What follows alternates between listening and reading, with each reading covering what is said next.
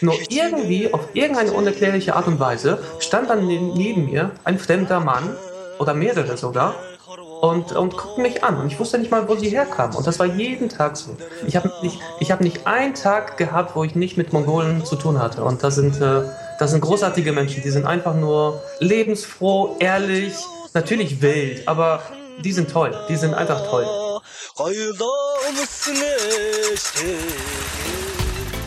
Pegaso Podcast. Expeditionen mit den Ohren. Auf pegasoreise.de. Hallo liebe Reisefreunde. Ob nah- oder fernreisen, ob mit oder ohne Motorrad, wir möchten euch begrüßen zu der 14. Ausgabe unseres Pegaso Podcasts. Und das ist auch eine ganz besondere Ausgabe, denn. Es ist die Geburtstagsausgabe. Ja, ein Jahr Pegaso Podcast. Wir wollen, das wollen wir auf jeden Fall in dieser Folge mit euch zusammen äh, feiern. Wir wollen ein Jahr Pegaso Podcast Revue passieren. Wir wollen natürlich auch ähm, neue Themen vorstellen. Ja. Wir müssen uns auch mal selber vorstellen. Genau, wer sind wir wer eigentlich? Wer sind wir eigentlich? Wer bist du eigentlich? Ich glaube, ich heiße Sonja. Und wie ah, heißt du? Okay, mein Name ist Claudio. Richtig. Und wir erzählen in diesem Podcast einmal pro Monat etwas über Abenteuerreisen und über Motorradreisen. Richtig, aber jetzt warte mal. Ich glaube, das muss hier noch die richtige Atmosphäre haben. Und deshalb mache ich jetzt doch mal eine Kerze an, weil oh, ja. eine Kerze zum Einjährigen. Jetzt habe ich dich aber erfolgreich von ja, deinem Text genau. abgebracht. Ein Jahr heißt, dass wir vor einem Jahr im Februar 2011 angefangen haben mit dem ersten Podcast, mit dem ersten Pegaso-Podcast und ähm, ja, es wirklich seitdem geschafft haben, wirklich jeden Monat einen äh, Podcast aufzunehmen mit Interviews, mit Fernreisenden, mit Menschen, die irgendwo in der Welt äh, unterwegs waren, unterwegs sein werden oder ganz aktuell äh, von irgendwoher mit per Skype mit uns gesprochen haben. Mit dem literarischen Gespann, wo wir über Reiseliteratur gesprochen haben. Hättest du gedacht, dass wir so lange dabei bleiben? Ja, das ist ja immer die Frage. Man fängt an, ganz enthusiastisch, ähm, nimmt die erste Folge auf und äh, wir sind nicht die Ersten, die auf die Idee gekommen sind, auf, mit, äh, mit dem Thema Motorrad oder mit dem Thema Reisen einen Podcast aufzunehmen. Aber wenn man sich so umhört, gibt es viele, die das selten geschafft haben, wirklich über ein, zwei, drei Ausgaben hinauszukommen. Von daher ist das schon was Tolles, dass wir das geschafft haben und hoffentlich auch weiter dranbleiben. Genau, und das Ganze lebt ja eigentlich von und mit diesen ganzen tollen Menschen, die wir im Laufe äh, ja, der ganzen Folgen interviewt haben, die, ja, die sich darauf eingelassen haben, sich im Pegaso-Podcast vorzustellen, ihre Geschichte zu erzählen. Und dadurch, ja, hat das Ganze eine ganz wunderbare Dynamik auch bekommen. Ich dachte auch irgendwie, äh, schaffen wir das überhaupt, so viele Menschen irgendwie zu interviewen, jeden Monat ein Interview. Ähm, aber tatsächlich, es hat geklappt und zwischendurch hatten wir sogar richtige Promis im Gespräch. Schon direkt in der zweiten Ausgabe den Erik Peters, in der vierten Ausgabe Andreas Hülsmann, den Dirk Schäfer in der neunten und ja, als absolute Krönung in der zwölften Ausgabe Michael Martin.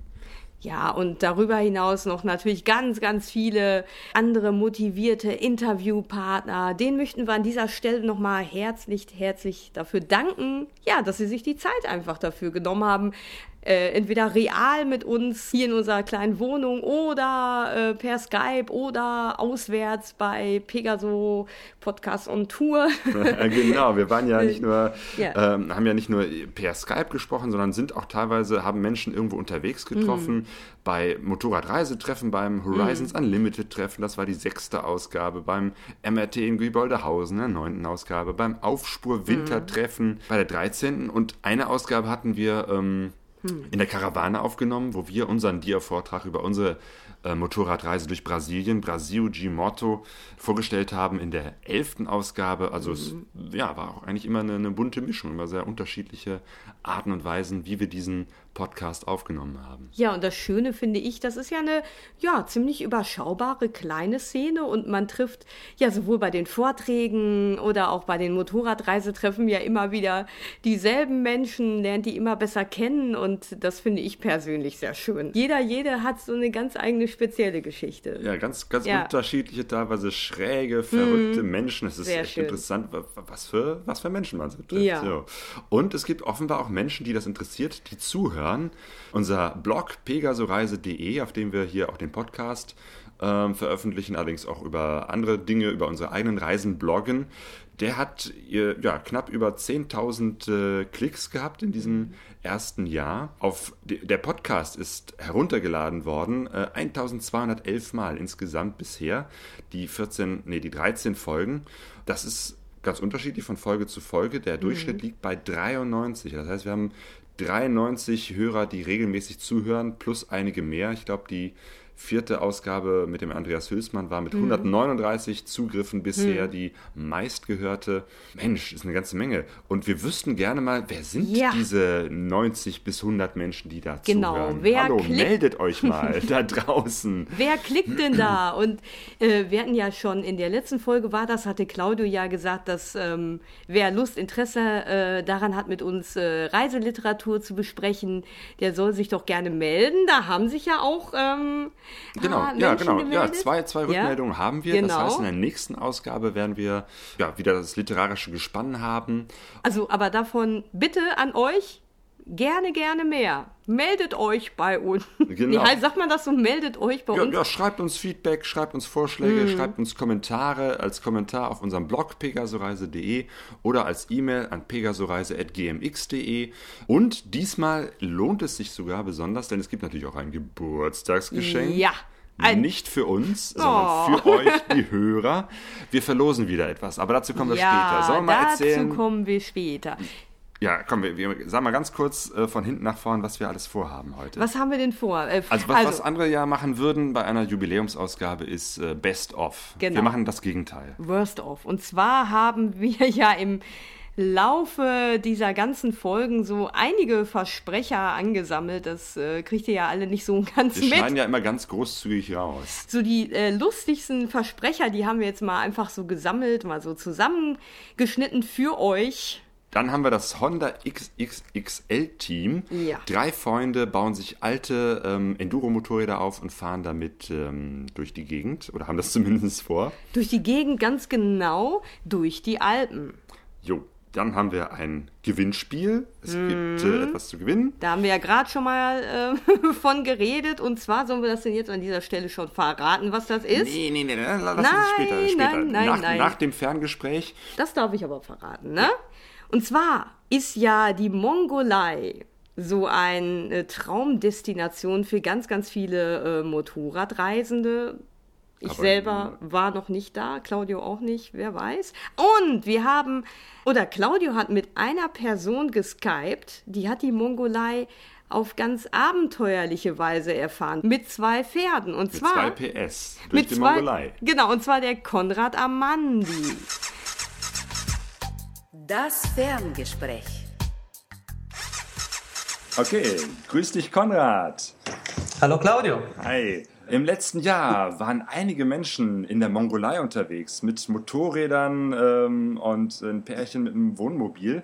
Aber ich glaube, du hast äh, die originellste Form gewählt oder die, die zumindest zur Mongolei am besten passt, nämlich du warst mit Pferden unterwegs. Das ist richtig. Ähm, es kam dazu, ich war, bevor ich in die Mongolei gekommen bin, jetzt zum zweiten Mal quasi, war ich mit meiner Frau zehn Monate im Ausland unterwegs und äh, wir sind einmal äh, mit dem Zug in die Mongolei gefahren, quasi, mit der Transsibirischen.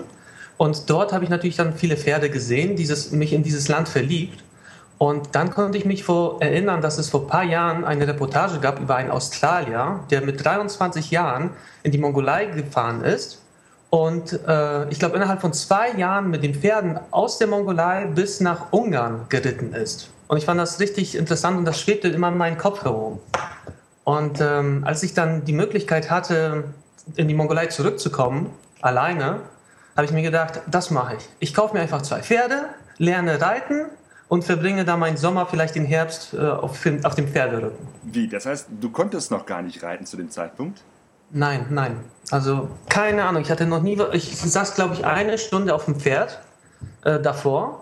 Und ähm, die Idee fand ich aber einfach sehr sexy. Also ich meine, das ist echt ein Das ist ja wie im Wilden Westen, nur halt Wilder Osten. Ich meine, du mhm. hast, du kannst dir, du kannst dir für wenig Geld zwei Pferde kaufen. Äh, du packst deine Ausrüstung, du packst ein bisschen Essen rein und dann reitest du durch dieses, dieses wunderschöne Land. Das war, also das war einfach so, so, so eine Schnapsidee, so ein Traum von mir. Und äh, ja, und das habe ich dann verwirklicht. Aha.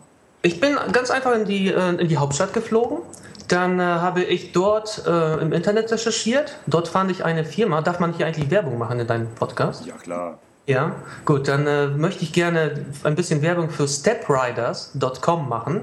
Das ist ein äh, netter Mongole, der eine kleine Firma gegründet hat, der sich genau auf solche Spinner wie mich spezialisiert haben. Das heißt, ähm, es gibt ein Camp in der Nähe von Ulaanbaatar. Dort kann man für 50 Dollar am Tag einziehen. Dort kriegt man Essen umsonst, also nicht umsonst für die 50 Dollar. Und man darf reiten, man darf reiten lernen. Das kann man sich natürlich so, nicht so vorstellen wie, ähm, ja, wie in Deutschland, dass man da einen Reitlehrer hat und irgendwie Unterrichtsstunden, sondern man wird auf ein Pferd gesetzt und, äh, und dann darf man halt loslegen. Und, und nach zehn Tagen habe ich mir gedacht, ich kann jetzt reiten. Ja, also man kann äh, dort Pferde kaufen oder mieten. Ich habe zwei Pferde gekauft ähm, habe mir einfach welche ausgesucht, die einfach die hässlichsten und die langsamsten, kann man sagen. Und äh, dann bin ich mit einem Auto quasi einen auf äh, die Pferde auf einen Transporter geladen und äh, bin dann nach Karakorum oder ich weiß nicht, wie man diese, diese Namen ausspricht, also die alte Hauptstadt der Mongolei. Das sind ungefähr 400 Kilometer. Und dort hat mich dann der Fahrer rausgesetzt und dann war ich auf mich allein gestellt. Mhm. Und mein Ziel, mein Ziel war es, die nächste Stadt, die 120 Kilometer entfernt ist, äh, mit den Pferden zu erreichen. Zum ersten Mal. Also erstmal als erste Idee. Also mit den Pferden war ich äh, ungefähr 22 Tage unterwegs wollte eigentlich länger machen, aber das war so verdammt anstrengend. Das kannst du dir nicht vorstellen. Es war, es war wunderbar. Es war, es war ein Traum, obwohl ich eigentlich Motorradfahrer bin, äh, bin ich von diesen Pferden, von diesen Tieren restlos begeistert. Es sind großartige Tiere, es sind großartige Landschaften in der Mongolei. Es war alles traumhaft. Nur ganz ehrlich, als blutigen Anfänger und geblutet habe ich oft dabei. Ähm, ist es einfach zu schwer, alleine zu reiten. Und äh, ich habe nach drei Wochen quasi dann aufgegeben. Ich konnte nicht mehr. Ich war körperlich am Ende. Ich war glücklich, ich war, fand das alles toll, aber ich konnte einfach nicht mehr. Ich, ich war einfach am Ende. Das heißt, dir tat der Arsch weh oder wie ist das? Also ich, ich, reite auch nicht, ich habe da keine Ahnung. Wie, wie fühlt sich das an zu reiten? Es fühlt sich an wie äh, Motorrad zu fahren, nur dass dein Motorrad äh, einen eigenen Kopf hat. Und die ganze Zeit bist du quasi auf Bodenwellen unterwegs und, und äh, dein Motorrad, also dein Pferd, bewegt sich links und rechts, es erschreckt sich und äh, es, ist, es ist wie Motorradfahren, wirklich, es ist wie Motorradfahren, nur langsamer und anstrengender. Ach ja, wichtige Frage noch, wie hießen die Pferde? Johnny und Cash. mein Reitpferd hieß Johnny. Ähm, ja, das war ein verrücktes Pferd. Und, und Cash war einfach nur cool und entspannt. Und äh, Johnny und Cash ist ja klar, warum. Ich bin großer Johnny und Cash-Fan. Johnny Cash-Fan. Ja. mit den Pferden habe ich viel erlebt. Also ähm, vielleicht, vielleicht erzähle ich mal eine Anekdote. Das war ziemlich interessant. Und zwar bin ich dann irgendwie in der Mitte, ungefähr nach zwei Wochen, ähm, war ich bei sehr netten Mongolen eingeladen. Dort habe ich zwei Tage verbracht. Und äh, am nächsten Tag, als ich dann los wollte, sind Pferdediebe also ganz offiziell Pferdediebe, das ist sowas wie ein Sport in der Mongolei, das darf man nicht wirklich ernst nehmen. Ähm, das machen die ja schon seit Genghis Khan, Pferde klauen oder Pferde stehlen, wenn sie nicht äh, irgendwie Europa erobern. Und äh, hinter mir sind zwei Pferdediebe den ganzen Tag unterwegs gewesen und wollten meine Pferde klauen. Und äh, ich war auf mich allein gestellt. Ich war ähm, 60 Kilometer zu der nächsten Stadt entfernt. Und äh, ich muss ehrlich sagen, das war sehr, sehr interessant sehr, sehr angsteinflößend. Aber als ich dann durch einen Fluss unterwegs war und mich dann im Wald versteckt habe, nachts, und zwar habe ich das ganz schlau gemacht, ähm, denke ich. ich bin in einen Fluss, durch den Fluss, in den Wald und im Wald habe ich umgedreht, bin die ganze Zeit normalerweise nach Norden gegangen und ich habe im Wald gedreht und bin ungefähr fünf Kilometer nach Süden gegangen und habe dort quasi meine Lager aufgeschlagen. Und ich denke, weil ich ja diese Diebe dann nicht mehr gesehen habe, ich glaube, die haben meine, mein, meinen Schlenker nicht gemerkt und sind weiter nach Norden gegangen. Mm. Das spannendste Erlebnis oder, oder quasi das angsteinflößende Erlebnis war, als mir die Pferde abgehauen sind. Ich war in einer, einer Wüstengegend, das heißt, es gab keine Flüsse, kein Wasser. Ich bin einen Tag äh, ohne Wasser rumgelaufen oder geritten und ähm, die Pferde wurden die ganze Zeit gequält von Pferdefliegen. Und äh, ich wollte einfach mal diesen meinen armen Pferden helfen, bin abgestiegen, habe die Pferde quasi am, am, ähm, an den Zügel festgehalten, habe meine Bürste rausgenommen und wollte mit dieser Bürste diese blöde Pferdefliege töten.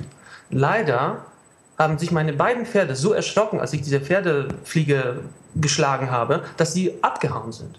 Dann stand ich da ganz alleine in dieser Steppe, in dieser trockenen Steppe, 30 Grad im Schatten. Die Sonne knallt fürchterlich und meine Pferde hauen mir einfach ab. Die sind beide zwar angebunden aneinander, aber die sind einfach abgehauen, bis zum Horizont. Ich bin dann ungefähr eineinhalb Stunden hinter den Pferden hergelaufen. Ich hatte richtig Panik. Ich hatte kein Wasser mehr. Alles, alles, was ich hatte, Zelt, Wasser, Essen, Ausrüstung war auf dem Pferderücken. Und ich stand da ganz allein in der, in der, in der Pampa und äh, muss ehrlich sagen, also habe noch nie so viel Angst gehabt. Ja. Aber du hast die Pferde noch irgendwie erreicht. Ja, ich habe die erreicht. Ich habe, ich habe, ähm, bin dann einfach, ich habe dann nicht aufgegeben, bin dann immer hinter den Pferden her und irgendwann mal saß ich, sah ich sie am, äh, am Horizont. Die standen da und grasten. Und ähm, ich hatte die Hoffnung vielleicht, dass sie da, dass diese, diese Zügel äh, ziemlich lang waren, dass sie sich vielleicht verheddern in ihren Beinen und dass sie nicht weiterlaufen können. Und genau so war es auch. Das heißt, ungefähr nach, ja, nach eineinhalb Stunden, glaube ich, oder ungefähr zwei Stunden, äh, bin ich an die Pferde ganz langsam rangegangen, konnte sehen, dass sie nicht mehr weiter konnten, wirklich schnell. Und dann haben sie sich einfach einfangen lassen. Glücklich, glückliches Ende. Ja, Hätte genau, Happy End. Was muss man dabei haben, um mit äh, Pferden unterwegs zu sein? Also ich stelle mir vor, du, bist, du sitzt auf einem Pferd und auf dem anderen ist es Gepäck. Ja, genau. Da musst du also Futter dabei haben oder grasen die so, was da ist?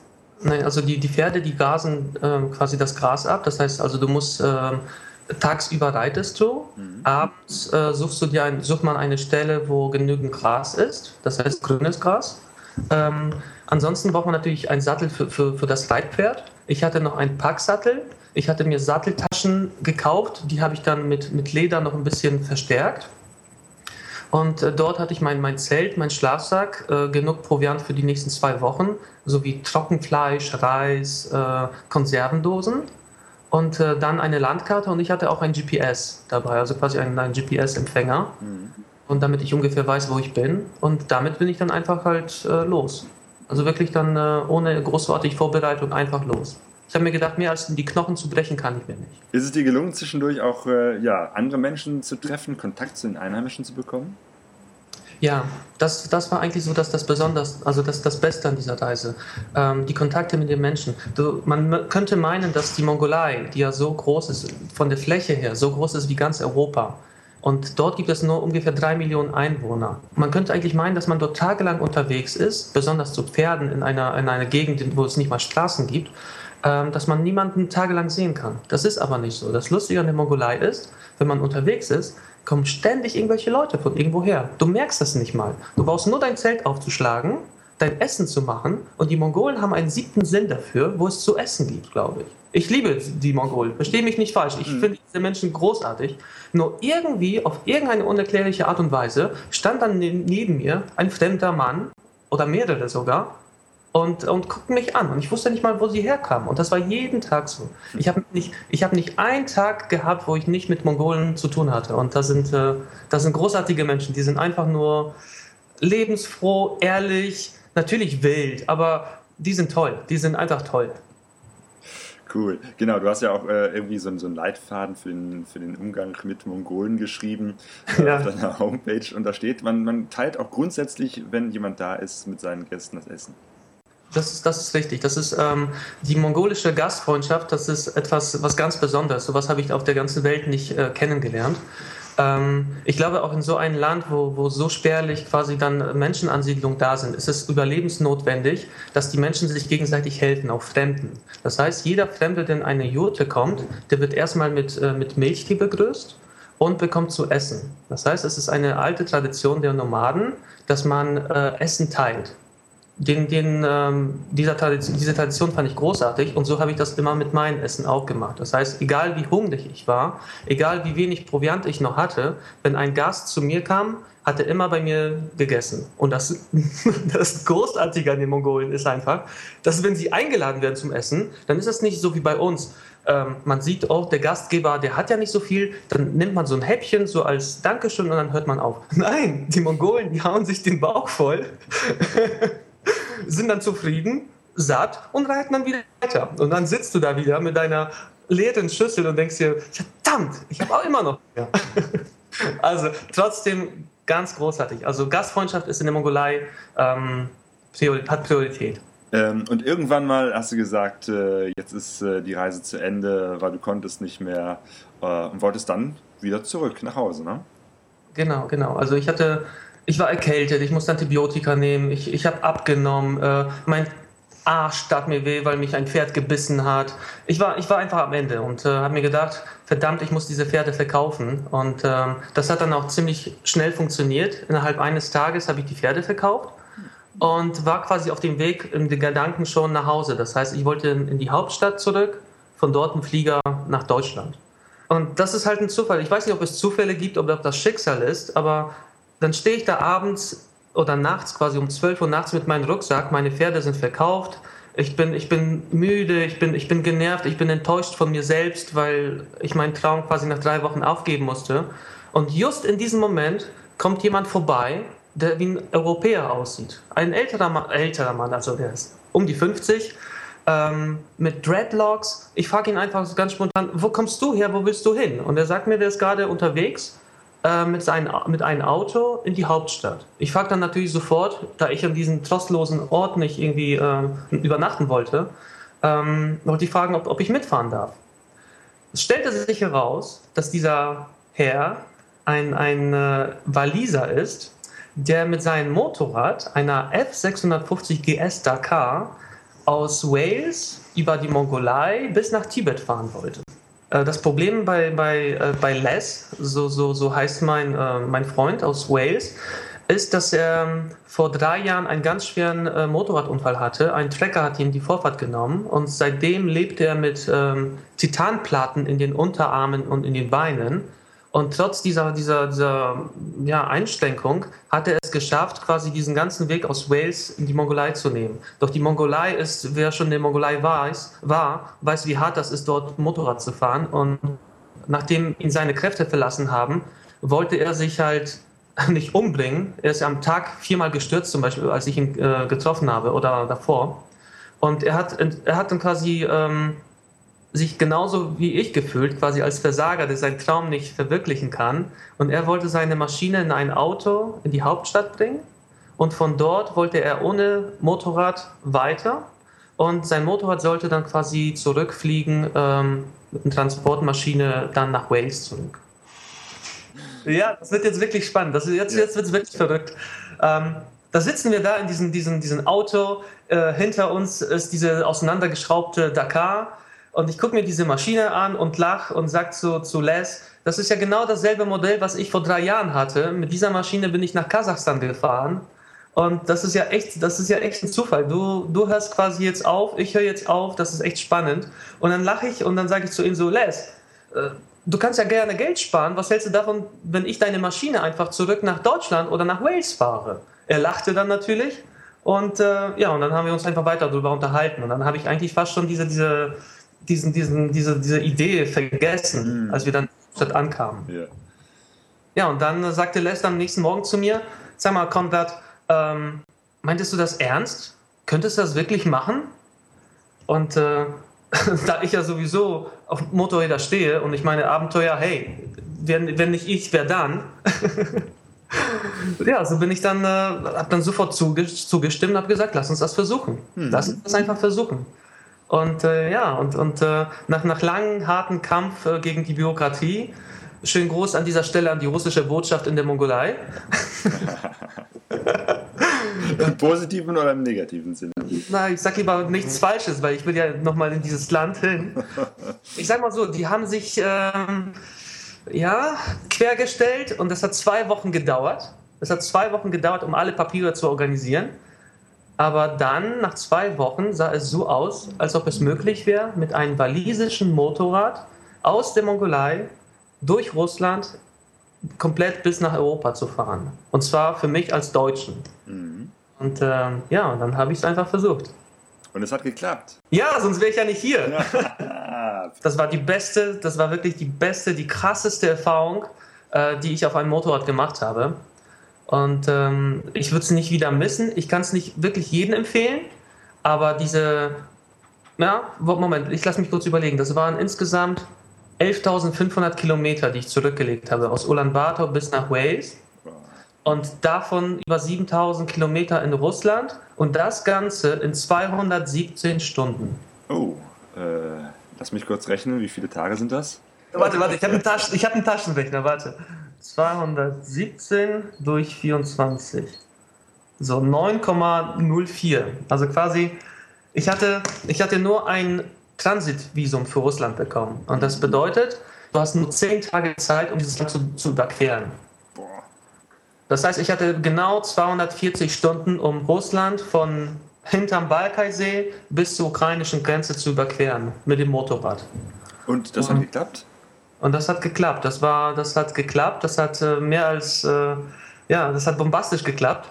Und das war, das war ein Höhlentritt. Das war, das war eine Höhlenfahrt. Und äh, ich bin echt froh, dass ich hier bin und nicht irgendwo naja, ich sag's mal. Sag's mal lieber nicht, sonst hört das meine Mutter und regt sich wieder auf, wenn ich von russischen Krankenhäusern oder Friedhöfen erzähle. Ich glaube, dass, dass die Fahrt durch Russland, diese, diese knapp zehn Tage und 7000 Kilometer auf russischen Straßen, das ist etwas, was äh, mir keiner nehmen kann. Das, äh, ich würde es immer wieder machen. Und das, das war einfach bombastisch. Das kann man, das kann man nicht beschreiben. Das ist, du kennst das ja vielleicht. Du bist selber Motorradfahrer. Du kennst dieses Gefühl, ähm, dass du nach, nach Tagen, alles tut dir weh und, und, und du willst einfach nur eine Dusche oder ein gut, richtiges Essen haben. Und dann irgendwann mal, na, das ist schwierig. Das waren so viele Momente, Claudio. Ich weiß nicht, wo ich anfangen soll. Ich, ich, ich kann dir vielleicht einen Augenblick erzählen, ja, den, glaube ich, jeder, den jeder Motorradfahrer, glaube ich, kennt. Und zwar, du bist den ganzen Tag unterwegs auf dem Bock. Dein Arsch tut weh, die Hände schmerzen, der Rücken brennt schon, die Augen sind trocken und du fährst und fährst und langsam geht die Sonne unter. Und irgendwann mal gibt es diese magische Stunde, vor, bevor die Sonne untergeht. Diese, diese eine magische Stunde.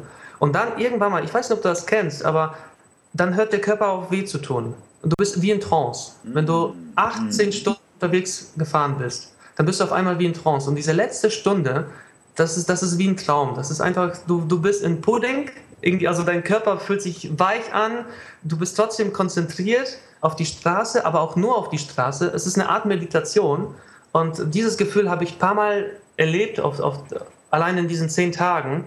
Und ähm, wenn man selber nicht Motorrad fährt, kann man, glaube ich, nicht, äh, kann man das nicht nachvollziehen.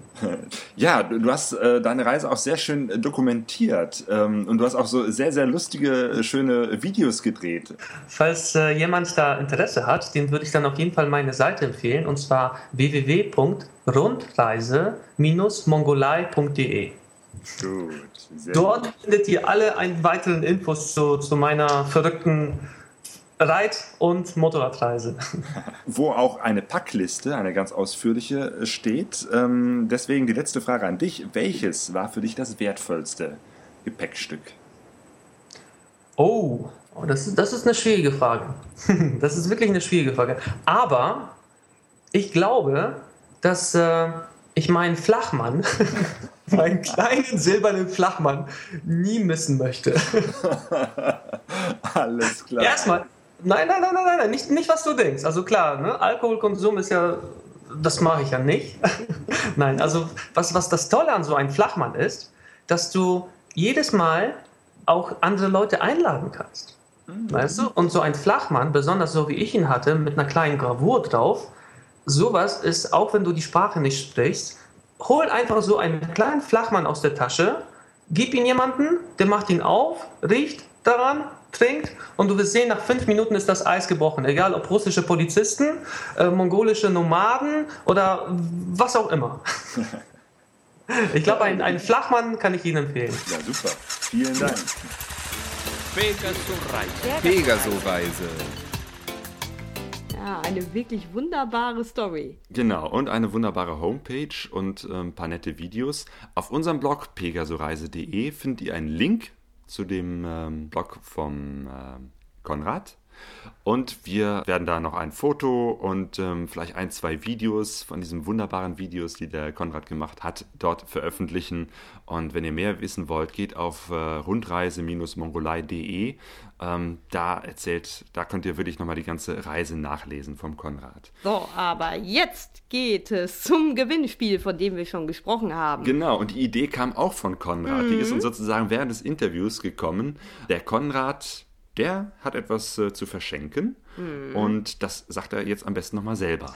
So, zum Abschluss möchte ich auf jeden Fall Claudia und Sonja nochmal zum Einjährigen gratulieren mit ihrem Podcast und äh, für die Zuhörer, die richtig aufgepasst haben, haben wir, haben wir was ganz Besonderes überlegt. Und zwar, der Flachmann wird an denjenigen verlost, der Claudio und Sonja eine E-Mail schreibt. Und in dieser E-Mail schreibt er dann, wie genau meine beiden Pferde hießen, mit denen ich durch die Mongolei geritten bin. Der erhält einen schön gravierten Flachmann.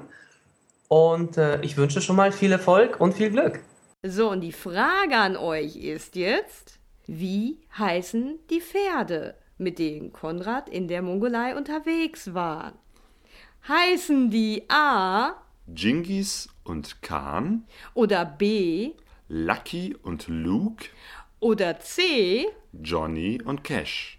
Wenn ihr gut aufgepasst habt, dann könnt ihr diese Frage beantworten. Und dann schickt ihr uns eine E-Mail an pegasoreise.gmx.de oder schreibt einen Kommentar auf unserem Blog pegasoreise.de. Und dann könnt ihr diesen Flachmann gewinnen. Und ich habe hier, wir haben nämlich von Konrad auch, muss ich jetzt sagen, einen bekommen und ich halte den gerade in der in meiner Hand und der Konrad, der macht das ja äh, beruflich, ne? Ja, eine kleine Firma, mhm. äh, wo er so Geschenkartikel bedruckt, also weiß ich nicht, Taschenmesser, Schlüsselanhänger. Mhm. Das heißt, das Besondere ist, ihr bekommt nicht nur diesen Flachmann, sondern mhm. ihr dürft euch auch äh, wünschen, was da drauf gedruckt wird. Zum Gravur, Beispiel mhm. euren Namen, genau. Das heißt, wir stellen den Kontakt vom Gewinner zum Konrad her und Konrad wird euch dann das darauf drucken, was ihr euch wünscht. So, mhm.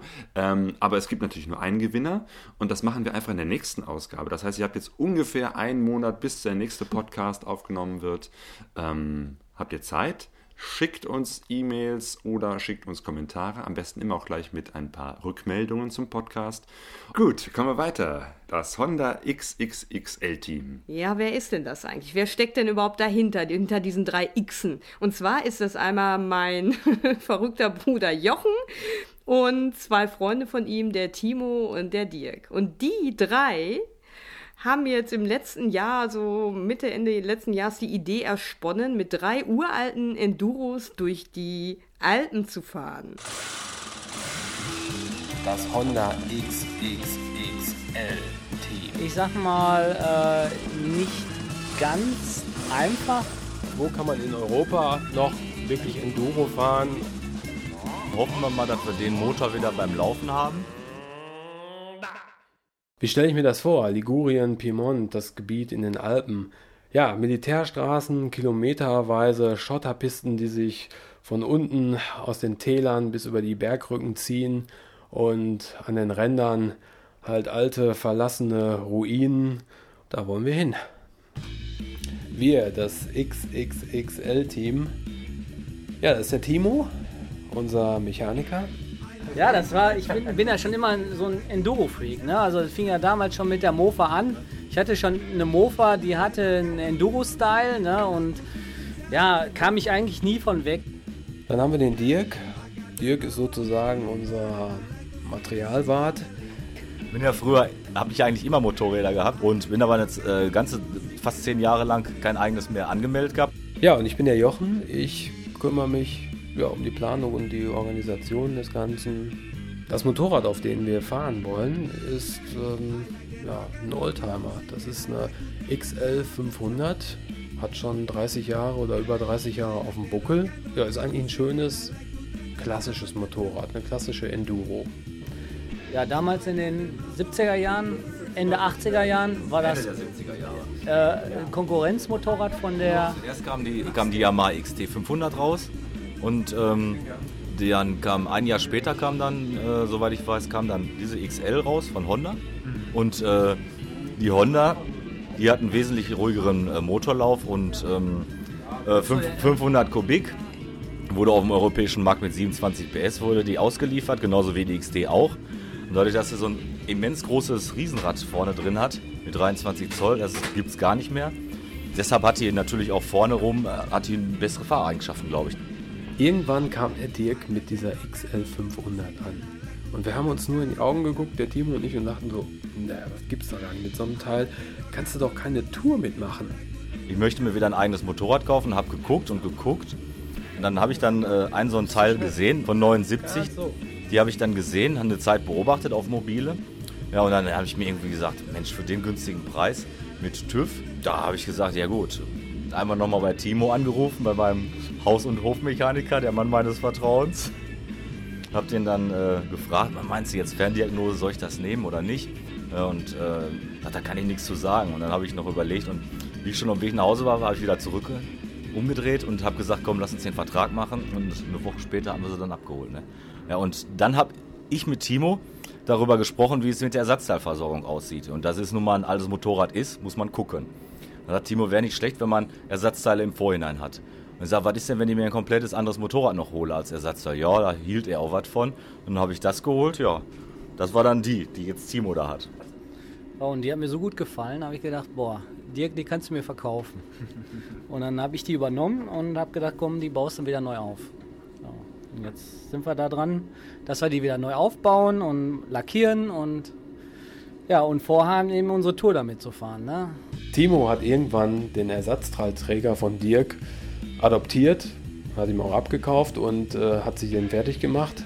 Dann hatte Dirk natürlich keinen Ersatzteilträger mehr, musste sich einen neuen Ersatzteilträger kaufen. Und äh, auf einmal hatten wir schon drei davon. Und als ich gesehen habe, wie die beiden dann an den alten Motorrädern rumgeschraubt haben, bin ich auch ganz neidisch geworden. Das heißt, ich wollte den Ersatzteilträger vom Ersatzteilträger dann haben. Ja, und das ist der Ersatzteilträger, den wir einfach eigentlich als Ersatzteilträger haben wollten, den wir dann doch irgendwie ja als äh, drittes Motorrad fit machen und soll dann Jochen damit reiten. Ja, alte Motorräder sehen schön aus, machen was her, aber man weiß nicht genau, was drin steckt. Und genauso ging es uns auch, als wir den ersten Motor dann geöffnet haben und ähm, da einige Dinge gesehen haben, die nicht ganz im Argen lagen, da haben wir schon schwer geschluckt. Diagnose ist, ähm, ich sag mal, äh, nicht ganz einfach, aber äh, ich würde sagen, wir kriegen das hin. Ähm, Zylinderkopf, Zylinder, Kolben neu und die Sache sollte funktionieren. Ähm, ich, bin, ich bin guter Dinge. Steuerkette neu sollte man bei der Gelegenheit machen.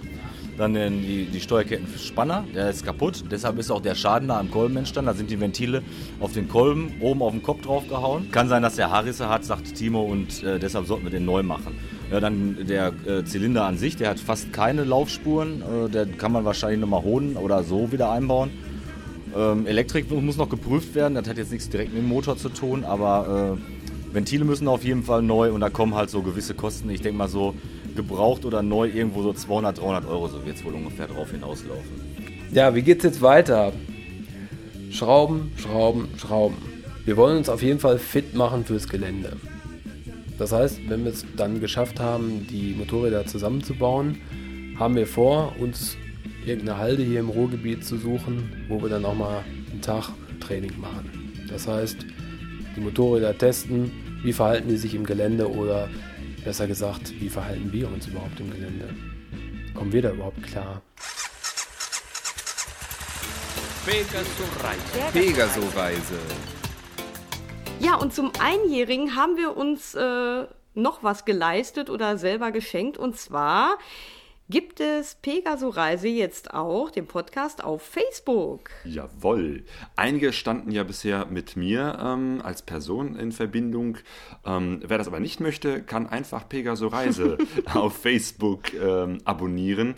Das ist äh, ganz einfach und unkompliziert. Schaut einfach nach auf äh, Facebook nach Pegaso Reise. Da habe ich nochmal alle unsere Podcasts ähm, reingestellt als Audiofile. Das heißt, da könnt ihr draufklicken und sie sofort hören. Und ja, ab sofort werden wir halt hin und wieder dort auch ein paar Fotos, Kommentare, ähm, mhm. vielleicht auch Videos posten und da könnt ihr uns wiederum Rückmeldungen geben. Ja. Ansonsten wie ihr unseren Podcast auch noch abonnieren könnt, ist zumindest die, die das Programm iTunes haben. Dort gibt es ja auch ähm, die Funktion Podcasts. Dort kann man den Pegaso Podcast nicht nur hören, sondern auch abonnieren. Das heißt, dann bekommt ihr automatisch die jeweils neue Folge einmal pro Monat direkt auf euren Computer heruntergeladen. So, das war's. Das war's. Ähm, Bleibt uns noch was zu sagen zu dieser letzten Folge, Claudio? dass es Spaß gemacht hat, dass wir, glaube ich, jetzt mal eine Folge mit Überlänge produziert haben. Ich weiß nicht, wie lange wir jetzt dabei sind. Wir können schon mal ansagen, dass es im nächsten Podcast ähm, werden wir versuchen, noch einmal mit äh, Panny und Simon, den Kratvagabunden, zu sprechen, denn die sind immer noch unterwegs und werden wahrscheinlich noch lange Zeit unterwegs sein. Sie machen eine Weltreise auf zwei Motorrädern äh, und haben gerade ja, den ganzen amerikanischen Nord-, Mittel- und Südamerikaner, äh, den amerikanischen Kontinent durchstreift und bereiten sich gerade vor auf ihren Sprung nach Neuseeland. Und jetzt gibt's zum Schluss die Outtakes, die besten Versprecher aus einem Jahr Pegaso Podcast. Viel Spaß dabei. Ja, wir sagen Tschüss und gute Reise. Ja, was, was soll ich dir jetzt sagen? Ich weiß nicht. Wie soll ich dir jetzt anfangen? Nee, okay, ist blöd. Mal okay. Mittlerweile habe ich auch einen Zweiteiler, weil der Thermokombi ist schon so in die Jahre geraten, dass die Reißverschlüsse alle kaputt sind. Und jetzt habe ich eben diesen Zweiteiler. Ist wesentlich besser. Man kann viel, viel schneller mal einen Baum pinkeln. Das schneidest du raus. Das ist eine, eine Mischung aus, aus unterschiedlichen Genres. Es ist nicht, würde ich sagen, ästhetisch so schön Du wie... redest, du redest, du redest, du redest. Wir wollen noch ein bisschen Ja, so. ja, okay, dann... dann Na, so ein äh, bisschen. Mach wenigstens mal so eine. Ja. Ähm, ist ja jetzt egal. Mach mal wenigstens mal eine Pause, wo man anknüpfen könnte. Also ähm, beim Claudio ist es umgekehrt wie bei mir. Ich mache zu viele Kunstpausen und Claudio. Ähm, Hallo, liebe Fernreisende. Das ist die siebte Ausgabe vom Pegaso Podcast und die zweite Ausgabe. Wisst ihr, jetzt fängt schon wieder damit an, dass ich hier Wörter nicht richtig benutze und dann irgendwann ins Schleudern komme und einen Satz anfange und ihn dann nicht wieder so und dann vor die Wand steuere. Deshalb muss ich jetzt nochmal anfangen. also drei Männer auf Motorrädern und darüber geht's. Nee, darum geht's. Darum geht's, darum geht's, darum geht's, darum geht's. Ähm, aber es gibt einen Brief von Michael, der geschrieben hat, eine E-Mail. Hallo ihr beiden. Erstmal möchte ich euch... Nochmal. Es gibt einen Brief, eine E-Mail... Es gibt eine E-Mail von Michael, der geschrieben hat. Es gibt eine E-Mail von dem Michael und der schreibt... Moment, jetzt geht gerade mein Monitor aus. So, Hallo und willkommen zum neunten. Was wollte ich gerade sagen? Zum Moment, Podcast. Moment, Moment, also nochmal. Hallo, willkommen zur neunten Ausgabe des Jo, erklär mal kurz, was ist die Rallye Dakar? Weiß ich nicht. Äh, 500 Vollidioten auf der Startlinie. Und ähm, ich bin raus, Claudio. Ich habe kein Konzept mehr. Zum einjährigen Geburtstag von äh, Claudio und Sonjas äh, Podcast. Podcast. Nochmal. Siehst du, ich kann das nicht.